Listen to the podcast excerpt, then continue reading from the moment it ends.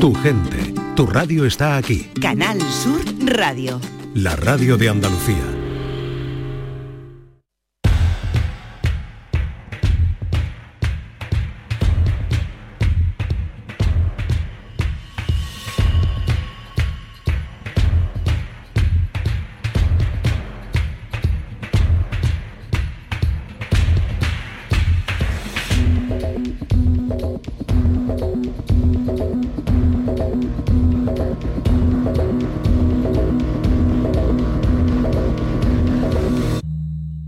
La noche más hermosa en Canal Sur Radio.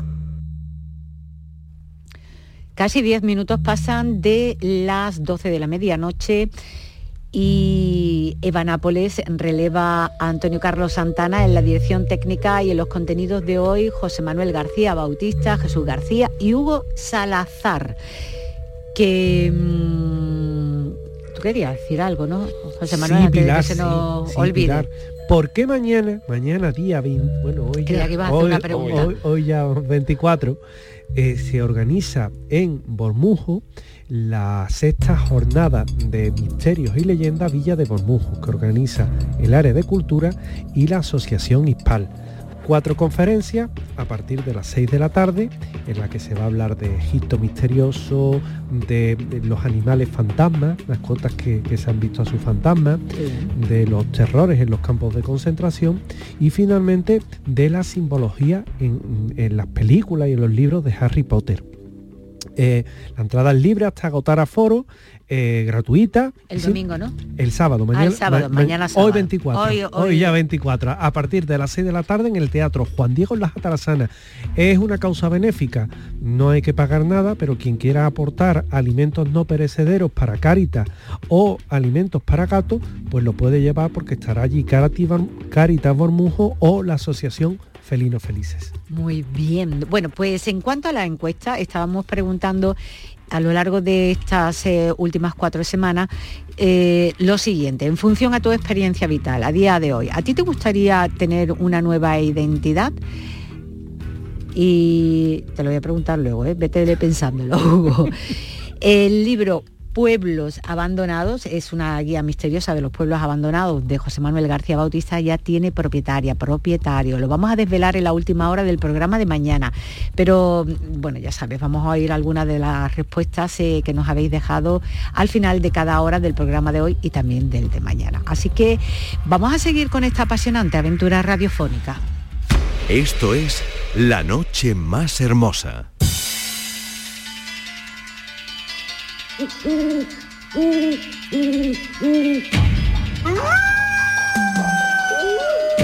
Misterios en el octógono. Málaga es una región que esconde un gran legado histórico, eh, fruto de la confluencia de culturas a lo largo de los siglos. Entre sus tesoros más preciados se encuentran los castillos y fortalezas, testigos mudos de batallas, conquistas y esplendor, con historia, misterio y leyendas que salpican su territorio.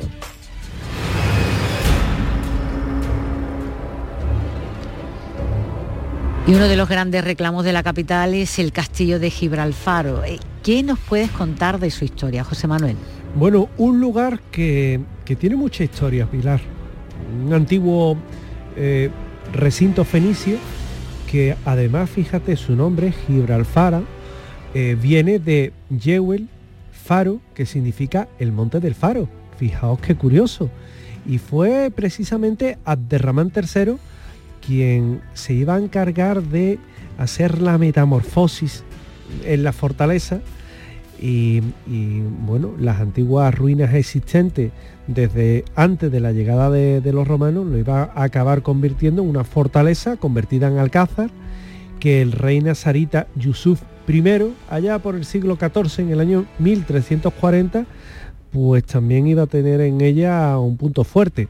El castillo hay que decir que ha tenido vicisitudes, como todo en la historia, y un, una plaza, porque sufrió un fuerte asedio por parte de quién sino los reyes católicos durante la reconquista en el año 1487 y tras el asedio el propio rey, Fernando el Católico, lo tomó como residencia, mientras que em, Isabel em, de Castilla, Isabel la Católica, decidió vivir en la ciudad. Ellos pues tenían, ya sabéis que los problemas de alcoba los dividían y demás, y uno vivía a un lado, el otro a otro. El caso es que se construyó para albergar tropas, como un alcázar que era, eh, para proteger lo que era la alcazaba de los aserios debido también al, todo lo que era el uso generalizado de la cima del cerro por la artillería y fue una de las fortalezas que se pueden considerar más inaccesibles de la península ibérica. Para que nos hagamos una idea, se compone de dos líneas de muralla, es decir, dos líneas ya se puede considerar que estaba bien defendida, con ocho torreones. La muralla del exterior se une con lo que es la coracha y los muros dispuestos que están en forma de zigzag que mantienen unido todo el conjunto, el castillo con la alcazaba. Y por su parte la muralla interior lo que permite es hacer una ronda, un camino por todo el perímetro de la fortaleza. El castillo que además se divide en varias partes. La parte superior, que recibe el nombre de patio principal, y en ella se encuentra algo muy importante si se va, que es el centro de interpretación. Y en la misma zona vamos a ver la torre mayor. No hace falta que yo os diga por qué se llama torre mayor, pero bueno, eh, tiene 17 metros de altura. Un pozo fenicio y baños. Y el pozo de Airón, que es como se llama, está excavado en la roca viva. Fijaos el trabajo que esto conlleva y tiene una profundidad, agarraos que viene en curva, de 40 metros. 40 metros que tiene este pozo. El castillo, además, eh, bueno, pues hay que decir que en la parte inferior está, lógicamente, el patio de armas, que estaban los barracones de la tropa, las caballerizas, la torre albarrana o torre blanca, que está orientada hacia el noroeste y que eh, al noreste y que es una de las más visibles y también en el interior y es muy destacable porque al fin y al cabo las construcciones musulmanas las solían tener el aljibe que era lo que nutría de agua a todo el conjunto. Finalmente hoy día este eh, castillo es visitable. Mm, desde su torre del homenaje se pueden tener unas vistas magníficas de, la ciudad de Málaga, que al fin y al cabo estaba ahí para eso, para controlar todo el horizonte, y en los días claros dicen que se puede ver incluso la cordillera del Rif en África, ahí es nada, y el estrecho de Gibraltar, siempre español. Tiene que meter la cuñita. Este imponente castillo también tiene sus propias historias eh, paranormales y hechos llamativos. ¿Qué hechos inexplicables se cuentan que, que suceden en su interior? Bueno, no solamente tiene una rica historia, como bien comentaba José Manuel, este mm, castillo también tiene una gran cantidad de leyendas, todas ellas alimentan la imaginación, algunas, en algunas no podemos encontrar el germen de la verdad y en otras quizás se haya extendido demasiado y se haya aumentado algo que si bien puede ser un fenómeno parapsicológico, a lo mejor no lo es tanto. Pero bueno, eh, la primera habla de una dama de blanco, eh, un fantasma que deambula por ese castillo, por los muros, al caer la noche, sobre todo se ve en ese momento, ya que durante el día es difícil ver un aspecto blanquecino casi traslúcido, y se dice que es el espíritu de una princesa que como ocurre en otros muchos castillos repartidos por la geografía andaluza y por extensión por toda la española, también se enamoró de un caballero cristiano. Esta mujer estaba, la hija de un, del propietario del castillo, musulmán, y repito, esta historia del, del amor, el afer con un caballero cristiano es muy, muy extendida por muchísimos lugares. ¿Cómo, ¿Qué pasó? Pues que como su amor era imposible, como en otros sitios pasa con esta leyenda, le llevó a la tragedia. La princesa, pues, se suicidó. Y desde ese momento su espíritu quedó condenado a vagar por ese castillo, quizá buscando ese amor que no le pudo ser correspondido o quién sabe si la venganza de aquel señor, su padre, que fue quizá el que mm, facilitó, impulsó el suicidio de esta mujer. Hay otro misterio en este castillo que está por resolverse ya que no hay datos del mismo y se trata de un túnel, un túnel secreto, un pasadizo subterráneo que conectaría este castillo de Gibralfaro con la Alcazaba, la existencia nunca ha sido confirmada, pero es cierto que hay muchísimos castillos que tienen y que tenían esa vía de escape. desde un edificio principal, el centro generalmente de la construcción, en la parte más baja del mismo se abriría una oquedad pequeña, en algunos casos angosta, pero que permitiría la salida quizá del monarca de turno o del, o del máximo responsable de esa fortaleza hacia un lugar seguro lejos del campo de batalla o lejos del asedio que podría estar sufriendo ese castillo y que solamente lo sabría pues este alto personaje y quizá dos, tres, cuatro personas de su confianza que sería la que él, junto con su familia les acompañaría hacia afuera, hacia el exterior del castillo. Pero repito que de este pasadizo no hay ningún tipo de información ni se ha descubierto eh, ninguna excavación que se ha realizado en el lugar.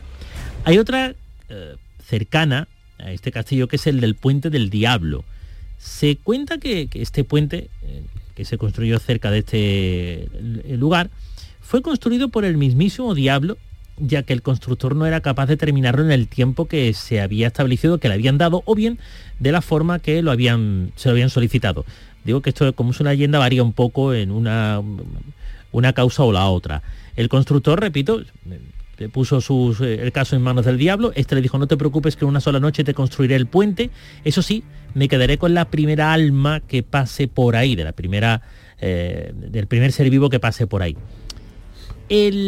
Los habitantes del pueblo, unos a otros, se contaron esta historia, corrió como regueros de pólvora, y una vez que el diablo terminó el puente, lo que hicieron fue coger un gatito, darle un azotillo en el culito y tiró por el puente. El diablo se sintió ofendido, pero claro, tenía que cumplir con su palabra. Él dijo que se cobraría la primera alma que pasara por allí, no de quién iba a ser ese alma. Con lo cual se dice que el diablo enfadado cogió el alma del gato y se fue, en este caso, por el río, río abajo, y jamás volvió a aparecer en la ciudad. Hay muchas más leyendas, pero mm, lejos de todo esto, eh, aparte de todo esto, el castillo de Gibralfaro tiene una forma parte del patrimonio cultural de Málaga por muchísimos otros avatares históricos, por la belleza del lugar y el enclave, muy importante también. El símbolo, símbolo de Fuengirola es el castillo Soail, eh, que parece datar del siglo XII, siendo destruido y construido en varias ocasiones. Eh, algo común en diferentes castillos que van a aparecer a lo largo de, esta hora. ¿Por qué razón fue uno de los más importantes de su tiempo, José Manuel? Pues porque fíjate, lo primero que hay que decir que los castillos evidentemente no se construía donde primero uno pillaba. Es decir, siempre se construía en un lugar normalmente elevado para controlar todo lo que es un páramo y demás. Y este castillo tan especial se construye sobre una colina que está a 38 metros sobre el nivel del mar, que está situado en el margen derecho de la desembocadura del río Fungirola y está evidentemente en el mismo término municipal. En el año 956, sobre las ruinas de una población de época ya romana, la antigua Suel, de la que tomó eh, el nombre, el califa cordobés Abderramán III, mandó construir una pequeña ciudadela sirviendo, bueno, pues las viviendas posiblemente en torno a una atalaya que de alguna manera tenía que ver eh, fortalecida lo que eran las defensas costeras, porque al fin y al cabo los enemigos eh, podían entrar por cualquier sitio y, bueno, ellos, los musulmanes que en este tipo de historia tenían, tenían ya bastante experiencia, pues lo que hacen es precisamente distribuir y planificar esa eh, construcción, ese edificio de esa forma. En el siglo XII hay que decir que los almorávides levantan un recinto defensivo, que sería el primigenio castillo, y que está construido sobre eh, ocho lienzos de muralla reforzados por torres, dando lugar, obviamente, con esa disposición a una alcazaba. El recinto además tiene planta octogonal, que, bueno, hay quien ha querido ver en ello un recinto templario por aquello del octógono, pero no, no. Esto viene de origen ya musulmán. Y aquí nos vamos a encontrar que tiene un acceso principal a la fortificación, orientado ahora sí al noroeste, y de esa forma se adentra en una rampa, una barbacana y adarve que están en el interior y que se entra a través de la puerta de la torre, que es evidente va a tener un signo arquitectónico muy de la época, que ¿qué es? Precisamente el arco de herradura y, herradura y los elementos defensivos tan característico que tiene el perímetro, compuesto por muros anchos y también unidos por varias atalayas o torres que están situados en los ángulos y de esa forma, bueno, pues ya se hacen un bastión difícil de tomar. Una fortaleza que se levantó en piedra, aunque con diversos sistemas constructivos, debido a, la cantidad de moradores que a lo largo de la historia han pasado por allí y se utilizó, por ejemplo, mucho la mampostería hilada con ladrillo, un material muy utilizado por los romanos, y también se utilizó el tapial y la sillería para reforzar determinadas partes de la edificación, con lo cual, bueno, pues nos encontramos con uno de los grandes castillos con un gran pasado y una historia también muy activa en su época, como es este castillo que encontramos en Fuengirola. En todos eh, estos siglos de historia, el castillo ha tenido momentos apasionantes. ¿Cuáles serían algunos de ellos? Bueno, eh, poblado quizá por los fenicios en una construcción anterior, ya que ha sido modificado bastantes veces desde su construcción, dependiendo de, la civilización que ha pasado por allí y del uso que le ha dado, así como los pueblos y, algún que otro militar sueltillo que ha aparecido por allí. Em, pues bueno, e incluso fijaos, hay piletas de garum cerca, lo cual indica que los romanos también hicieron acto de presencia en este sitio. Riquísimo el garum. Fantástico. Yo me tomo, un buchito todos los días. Antes venía, que era su, antes venía aquí un buchito todos los días y cuando antes de dormir otro buchito. Una maravilla. Yo voy a inventar eh... en, en bote de ese tipo ketchup. Yo lo voy a llevar tiradores a los bares. Para que pongan garum junto con la cervecita, el garum también. De hecho, un día nos va a hablar eh, Hugo del garum, de las propiedades curativas que tiene para el estómago el garum. Maravilloso, te quedas fino fino, además. Te quedas fino. te depura por dentro del todo. te depura por dentro del todo, ¿no? te limpia la rápidamente. Bueno, pues como digo, después del tema del Garum continuamos para Bingo. Bueno, eh, también eh, durante fue, en los primeros tiempos de después de, este periplo fenicio y romano fue destruido y levantado de nuevo eh, ya mm, bajo el mandato árabe, el sultanato árabe la mayor parte de lo que se contempla son reconstrucciones de otras serie de adaptaciones que ha tenido este castillo, así como remodelaciones, y eh, a lo largo de su historia ha habido muchísimos, muchísimos cambios. El 7 de agosto de 1485, el día de San Cayetano, fue conquistado por los cristianos y también sufre después de ese momento otra modificación. Eh, después, eh, bueno, porque fue destruido, casi destruido durante esa batalla. Después se hace o se se, erige como una pieza clave eh, en la red de vigilancia del litoral, eh, porque las vías entre Málaga y Marbella hacía falta que hubiera alguna fortificación que pudiera resguardecer, sobre todo por la noche, aquellos, eh, aquellas caravanas que iban de un sitio a otro transportando alimentos o cualquier otro tipo de enseres. Y este sitio era perfecto para eso. debido a cercanía con el mar, la localidad de Fuengirola, de Fuengirola y este castillo, pues sufrieron múltiples asedios por parte del famoso pirata Barbarroja. Hmm. Eh, Carlos I mandó construir el foso precisamente para protegerse de alguno de los ataques de este aguerrido pirata. También fue víctima del contrabando. Muchísimos contrabandistas utilizaron el interior para guardar las cosas, sobre todo cuando los ingleses también tuvieron una fer con este castillo que pasaron también incluso los franceses, ¿eh? y se quedaron un tiempecito allí durante aquel de Cacero Periplo, en el cual estos señores decidieron quedarse en nuestro país. En fin, eh, y las reformas que posteriormente sufrió el castillo, pues hizo también que se fortificase hasta el punto que una de las torres se eliminó para colocar cañones. ¿Para qué? Para protegerse de los asedios de otros piratas que aparte de, Barbarroja también querían entrar aquí en nuestro país. En 1810, durante la Guerra de la Independencia, eh, el ejército francés, con este señor Napoleón al mando, se apodera del castillo y mete allí unos cuantos de franceses, como decía. Ocho meses más tarde, el 15 de octubre, hay un, general inglés, eh, Lord Bailey, eh, que desembarca las playas de Fuengirola, dice, vamos a intentar con 2.500 soldados españoles y británicos a ver si lo podemos reconquistar. Y resulta que no, que ahí palmó porque no, no fue capaz de hacerlo. Fue un español, el 16 de abril de 1812, dos años después, duró la conquista francesa del castillo, dos años, ahí lo lleváis. Bueno, pues el general Ballesteros toma Fuengirola y dice, y el castillo también para mí, para los españoles, y se apodera de él. Gracias a Dios volvía a ser castillo español y hoy pues lo podemos tener ahí como un ejemplo de claro bastión y fuerte que fue con muchísimos avatares en la historia.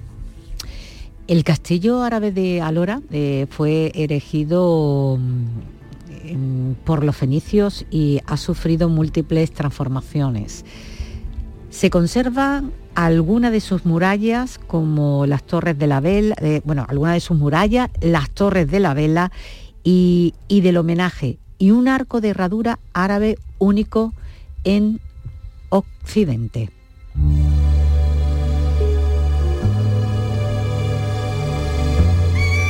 La noche más hermosa con Pilar Muriel.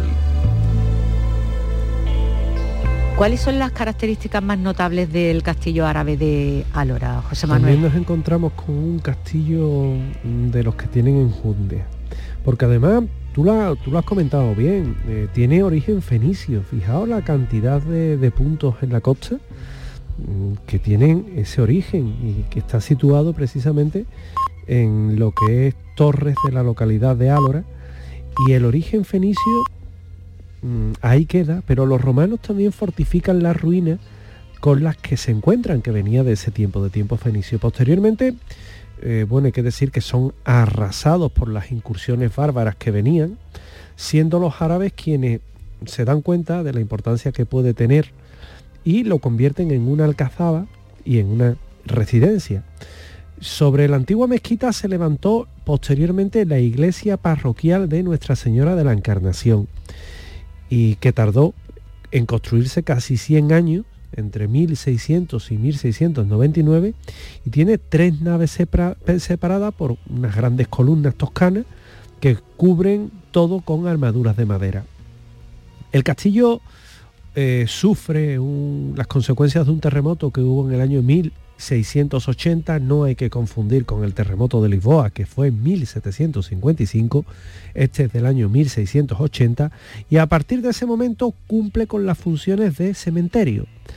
En 1931 se declara Monumento Histórico Nacional y bueno, hay que decir que a pesar de que en el castillo pues tan solo quedan en pie dos torres, en parte pues hay que decir que reconstruida y un arco de herradura que, está abierto en la muralla. También queda la torre de la iglesia, que tiene varios impactos por un escuadrón de caballería francesa del año 1823, que por lo visto las criaturas en su inconsciencia, pues ah, pero tiene conciencia. Por eso en su inconsciencia no tuvieron otra cosa que hacer que mm, disparar y derribar también una placa mm, que conmemoraba la constitución de Cádiz, que me imagino que le sentaría mal, porque eh, celebrábamos precisamente que éramos un país soberano, no una provincia de Francia.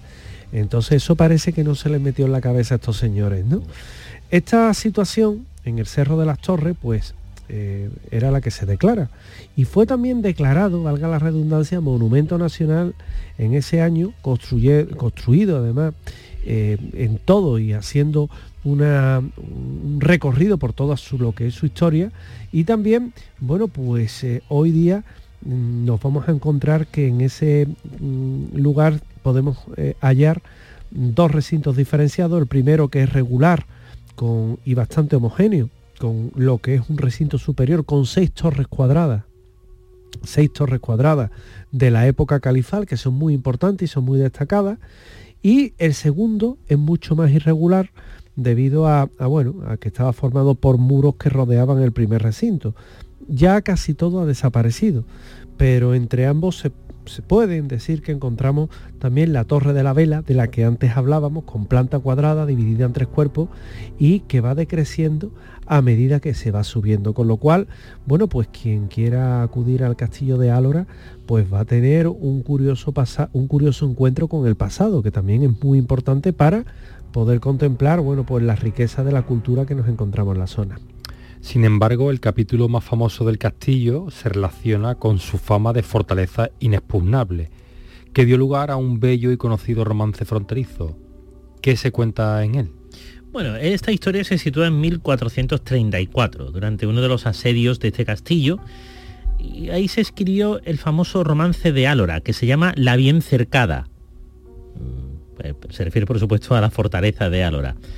Em, en este asedio falleció el adelantado de Andalucía, uno de los eh, militares que estaba precisamente al cargo de alguna de las tropas más importantes para la reconquista de la misma, don Diego de Rivera. Fue una noticia muy trágica, ya que este mm, militar era bastante cotizado entre las huestes eh, cristianas por la cantidad de victorias a las cuales había llevado al ejército que había capitaneado. Quizá un despiste o a lo mejor un exceso de confianza fue lo que se llevó por delante a este gran estratega. De ahí se escribieron unos versos que mm, además eh, yo creo que forman parte de la historia de Castillo, que son uno de los mm, más contados en aquel lugar cuando se habla de la historia del mismo. Dice, Alora, la bien cercada, tú que estás en par del río, cercote el adelantado una mañana en domingo, de peones y hombres de armas, el campo bien guarnecido, con gran artillería, hecho te habían un portillo. Bueno, habría un agujero en realidad, lo que al castillo. Eh, la plaza cayó, definitivamente, pero 50 años después, con el mandato de los Reyes Católicos, el 10 de junio de 1484. Las tropas estaban al mando del capitán Don Luis Fernández Portocarreño y bueno, tras la conquista, pues como decía José Manuel, el pueblo siguió viendo la fortaleza hasta que, fijaos... La fortaleza además es magnífica. ¿eh? sí, sí, por orden de, rey Felipe IV, en 1628, este hombre dice que a la hora dejaría de formar parte del municipio de Málaga para siempre jamás. En fin, esa es un poco la historia de lo que, de lo que se cuenta de, ese, de él, del castillo y de ese conocido romance. El más grande de toda la provincia de Málaga es el Castillo de la Estrella de Teba, mencionado por José Valderrama Benítez, eh, del que está deseando escuchar alguna de las leyendas y misterios, eh, donde dice que eh, se han que han ocurrido muchísimos acontecimientos. Fue construido en la etapa medieval de los almohades, habiendo sufrido continuas remodelaciones a lo largo del tiempo. ¿Por qué razón fue tan importante este enclave, José Manuel? En su época. En su época, claro, pero mm, hemos de tener en cuenta que cuando se construyó un castillo era porque tenía una posición destacada. Normalmente se controlaba una comarca, era lugar de paso y claro, tener un castillo ahí siempre te garantizaba una posición. Como bien comentaba, era el más grande de la provincia de Málaga, 25.000 metros cuadrados, que ya son metros. ¿eh? Tenía dos recintos amurallados, una muralla que es una barbacana al noreste y que tiene, atentos, 16 ¿eh? torres cuadradas. Estamos hablando de, un, de un, buen castillo. ¿eh?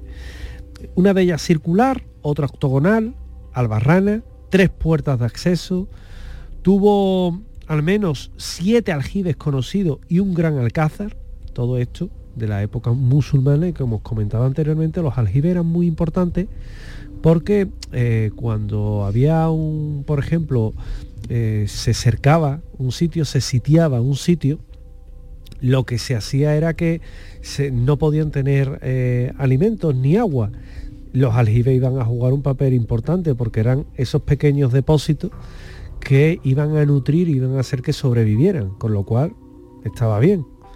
Y nos encontramos que en el espacio entre murallas fue el origen de la población de Tebas, que se erigió para la defensa de la población que estaba dispersa por los ríos del Guadalteba y de la Venta.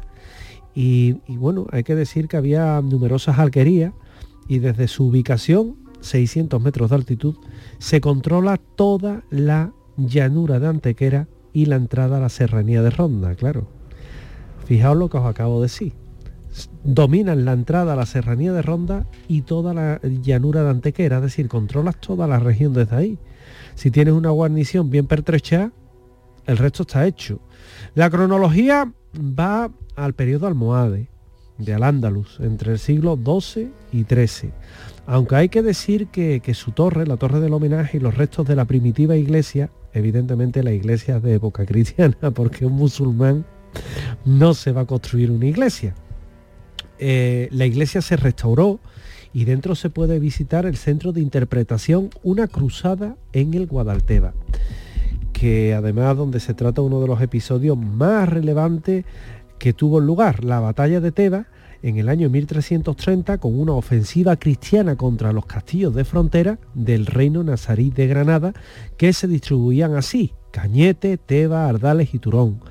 Y en la batalla el ejército de Alfonso XI contó con la ayuda con los caballeros escoceses, los de la faldita, concretamente Sir James Douglas, encargado, mandado allí por el rey Roberto I de Escocia antes de su muerte, y fijaos que le encargó que llevara su corazón embalsamado a Tierra Santa.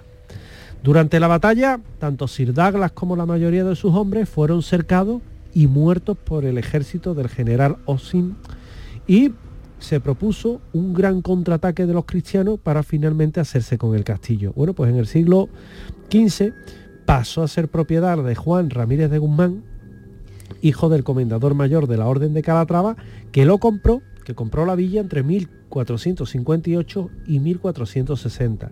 Ahí se consolida, engloban las pueblas de Almargen, Peñarrubia y Campillo. A su muerte es su hijo el que accede y también eh, mediante Real Cédula de Carlos V, dada en octubre de 1522, tiene el título de conde de Teba. El castillo permanece y pertenece en propiedad de los Guzmanes y los Portocarreros desde la segunda reconquista y a partir de ahí, bueno, hay que decir que después pertenece a Eugenio de Montijo, acordaros de ella, eh, después a Felipe III, los condes de Teba, eh, finalmente también tras decreto de las Cortes de Cádiz se abolieron los privilegios exclusivos y a partir de ahí los propietarios trasladan la eh, residencia a la corte, dando lugar al comienzo del periodo del pillaje en el que llegó a desmantelarse hasta todo lo que eran los mampuestos de la torre del homenaje. De esa forma la situación de abandono se acentuó hasta nuestros días y en 1949 Juan Tembouri realizó un pequeño informe documentando con un croquis de su planta y demás en lo que viene a ser lo que representa en la actualidad. Con lo cual, bueno, es uno de los grandes castillos que, tiene muchas historias. En el castillo también está la leyenda del Hair de Tebas, que es muy interesante. ¿Qué relata esta curiosa historia, Jesús? Pues en realidad no es que hubiera una persona que a lo Braveheart estuviera ahí diciéndole a las tropas que tenía que, por su vida y por su honor, tenía que combatir, ni mucho menos, no, sino que posiblemente en la misma interviniese una parte de un famoso mandatario eh, que tuvo que ver un poco con la historia de Braveheart, que sería en el que se inspiraría eh, esta película, bueno, esta película y la leyenda que cuenta en la misma, por supuesto. Y es que el escocés Sir James Douglas, que se dirigía a Jerusalén para llevar el corazón embalsamado del rey Roberto I, ese sí será eh, más o menos, no, no es que sea exactamente como la película, pero que sí podría ser algo, ocurrir una escena, una, una leyenda y una escena que sería bastante parecida a la que se evoca en ese film. Bueno, pues pasaban por aquí, por España, pasaban porque querían llevar el corazón embalsamado precisamente a Jerusalén para que fuera enterrado en Tierra Santa, como él eh, dejó en su última voluntad. Lo que pasa es que cuando iban cruzando España del norte a sur, se dieron cuenta que aquí, llegando al sur de España, había una cruzada de los musulmanes, en aquel momento eran los infieles, contra los cristianos. Y este hombre dijo, yo creo que deberíamos de quedarnos aquí eh, para ayudar, porque nosotros somos cristianos, tenemos un compromiso precisamente con el cristianismo y estos señores están siendo asediados por alguien que no es fiel a nuestras creencias. Y así lo hicieron. Ofrecieron su ayuda, se quedaron aquí.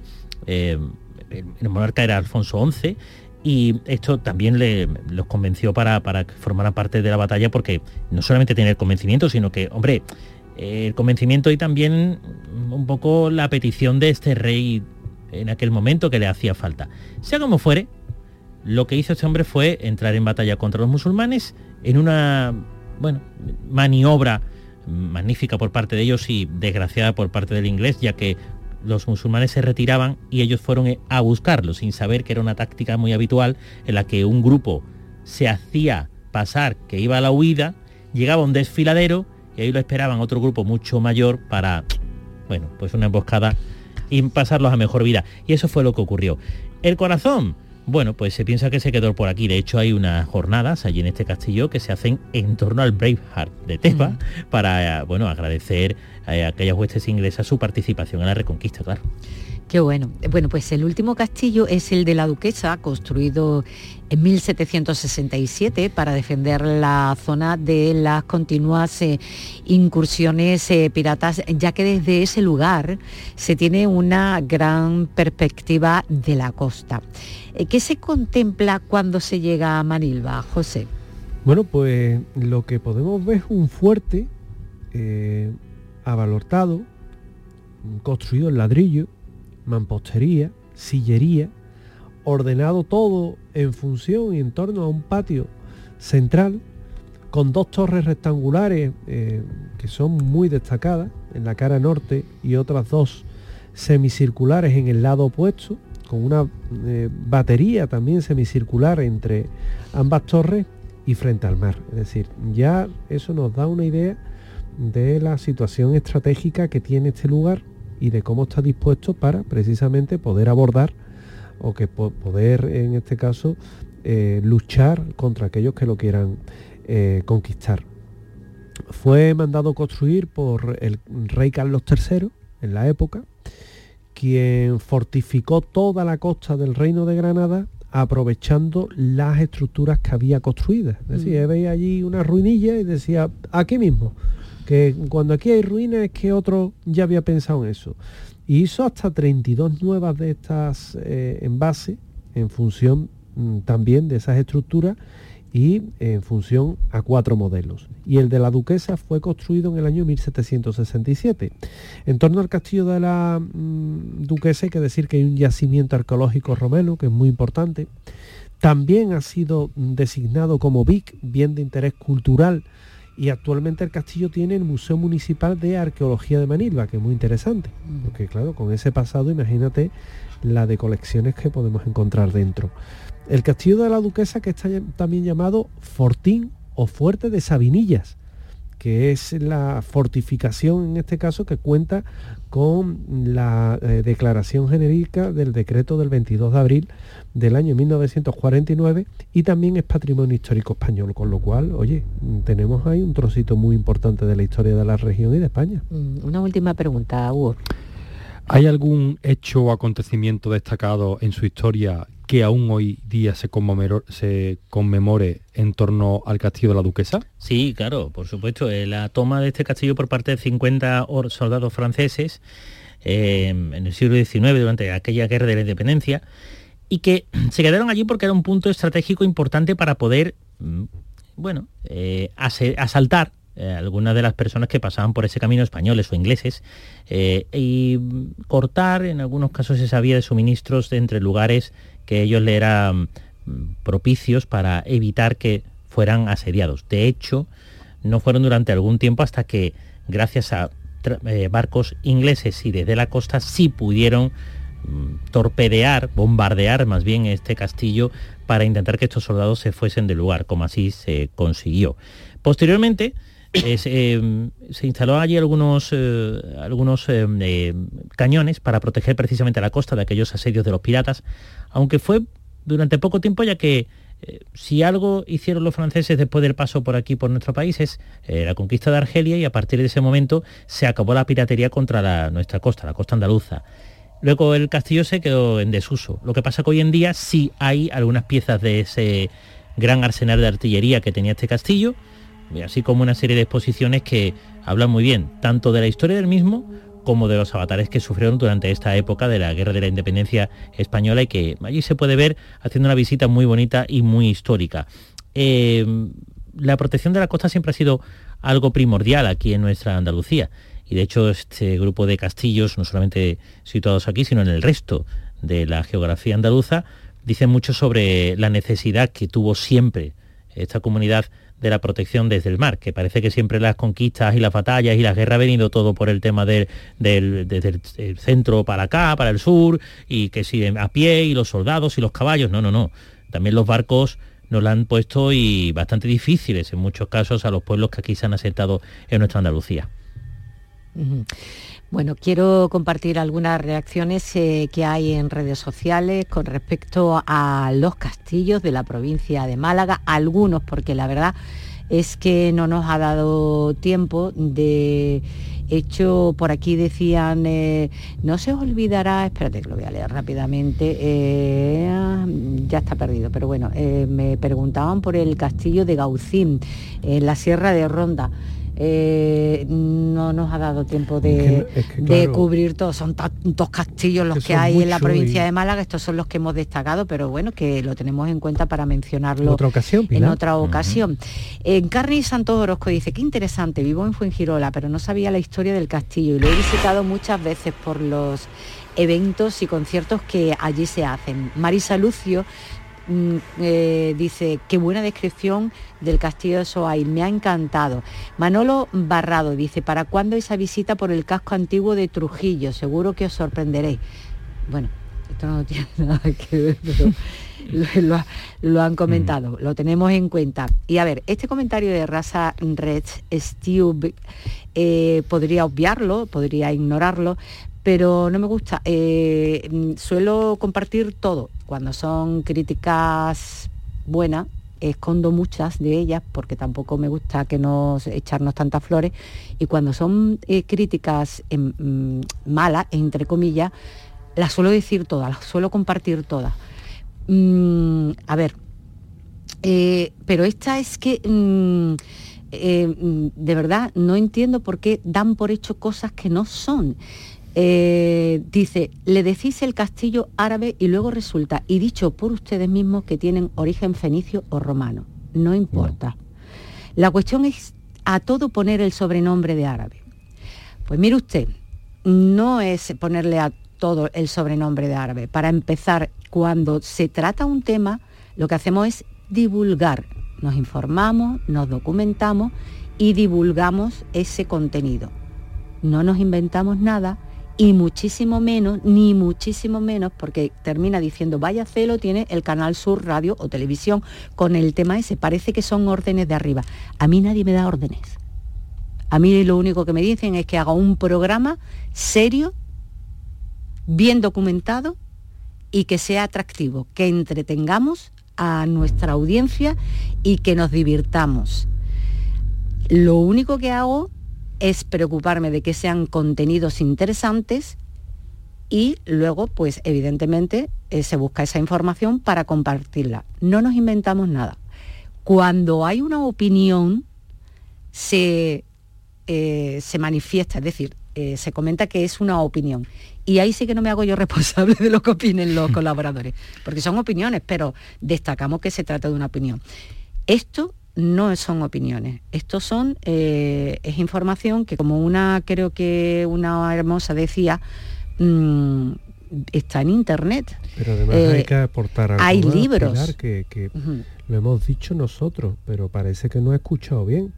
Porque hemos dicho que hay restos fenicios. yo he dicho y sobre ellos se construye asentamiento fenicio y romano y sobre esto se construye un castillo claro o sea, el castillo fenicio no lo vamos a encontrar en la vida porque entre otras eh, cosas eh, esta persona eh, lo que dice lo del sobrenombre de árabe parece ser que le molesta. Yo sinceramente nosotros no ni nos inventamos ni hacemos ni nos ordenan ni nos dicen. En fin, me da pena porque mm, no hay buena intención en la crítica que puedas hacer o en la, en la queja, entre comillas. nosotros aprendemos muchas veces de nuestra audiencia, pero muchísimas veces pero eh, la mala intención la verdad es que creo que queda fuera de lugar. En fin, Gabriel Fernando Ser Filipo dice que le fascinan los castillos y que tuvo la suerte de hacer la ruta del Ebro y conocer varios, además de la Alhambra. Pues fantástico, fenomenal. Eh, terminamos y concluimos diciendo que cada castillo tiene su propia historia y leyendas que te transportan a otra época. Eh, algunos albergan museos, jardines y miradores con vistas impresionantes, convirtiéndolos en una experiencia inolvidable. Y bueno, estos son algunas de sus singularidades y hechos más destacados que espero los hayas encontrado apasionantes. A ver qué nos cuenta nuestro amigo sobre los castillos de Málaga. Buenas noches, querido equipo de La Noche Más Hermosa. Soy Antonio Ramón Benítez desde Cueva de San Marcos. Y esta noche eh, que he mirado que uno de los temas es los castillos de la provincia de Málaga, pues conozco bastante bien el castillo de Gausín, en el que hay dos leyendas muy interesantes.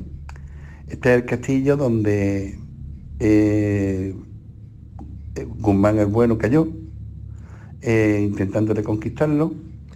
Y de las dos leyendas, pues me llamó mucho la atención. Eh, una de ellas es la leyenda del Santo Niño, donde se producen muchos milagros, especialmente parece ser a los niños, niños que están malitos y se salvan. Y bueno, hoy por hoy van autocares a verlo y se lo sacan en procesión. Y luego también hay otra leyenda muy curiosa allí, que resulta de que las muchachas casaderas tocan la campana, una campanita que hay allí arriba, y si vuelven ahí y lo vuelven a tocar, pues consiguen pues tener su boda, tener novio o, algo así. Ese es el tema de Gaussy, entre otras muchas cosas que seguramente vosotros trataréis también de forma magistral, como siempre. Pues venga, un saludo muy grande y para vosotros y para los oyentes. Si quieres participar en nuestro programa, envíanos un WhatsApp al 616-233-233.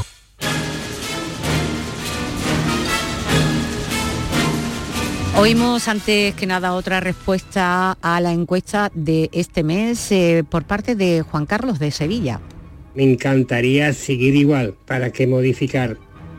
breve y conciso, y preciso. Esta es tu noche, la noche más hermosa. Otro mensaje que nos llega a WhatsApp. Muy buenas noches, familia hermosa. Soy Ana, desde la Sierra Gaditana, y os envío un cariñoso saludo y un abrazo para toda esta gran familia. Hace poco os pregunté que cómo se hacían las investigaciones de los sitios y esas cosas. Y es que cerca de donde yo vivo hay un antiguo monasterio del año 1500 y pico, por ahí, que ya está casi terminado de reconstruir. Por lo visto, antes de terminar la reconstrucción, al principio, cuando aquello era casi una ruina, estuvieron un grupo y, al parecer hicieron unas cuantas psicofonías. Yo sé que están por ahí rulando, que alguien las tiene, ni la he escuchado, me lo han dicho, no lo sé seguro. No sé si vosotros sabéis algo o no. Es el monasterio de Caño Santo. Un saludo y buenas noches.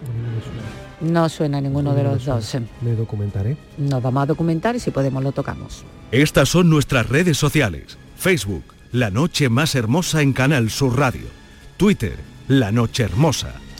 Antes de, me gustaría compartir más cosas de redes sociales, pero el tiempo se nos echa encima. Decirte que la próxima hora hablamos de pinturas de mujeres hermosas y en la última del método Vera en criminología. Eh, vamos a quedarnos con este tema de Macaco, elegido el grupo, bueno, es, eh, sí, el grupo, aunque es un cantante e intérprete de, Barcelona, pero Macaco eh, implica eso, un grupo de música. por Tony de Sevilla. Este tema pertenece a su álbum Civilizado como los animales de 2019 y se titula Lo quiero todo la información y después contigo en la noche más hermosa.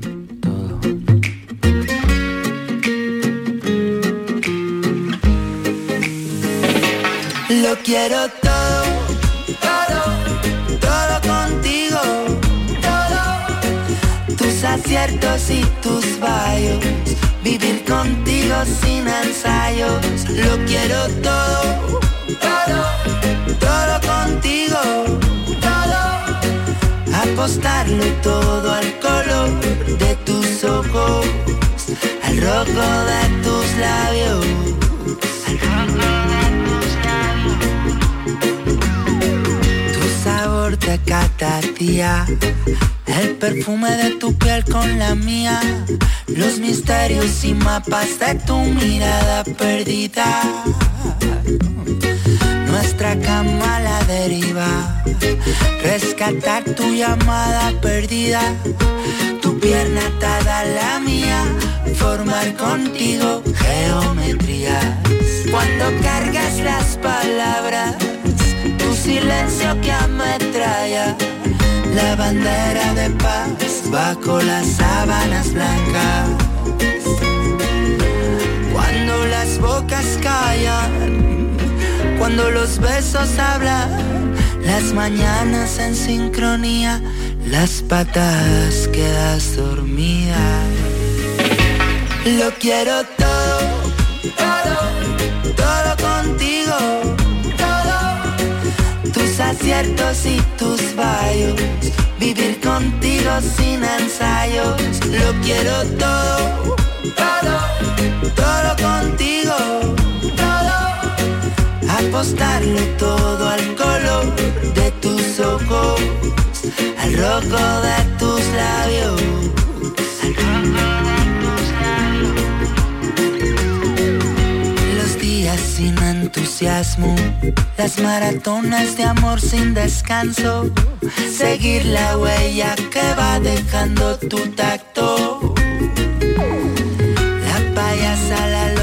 Amiga, tus luces y tus sombras que siempre combinan con las mías. Escalar tu cuerpo boca abajo, anclarme contigo en el espacio, los sueños que vienen a visitarnos. Descubrir que el mundo a tu lado se hace un poquito menos raro.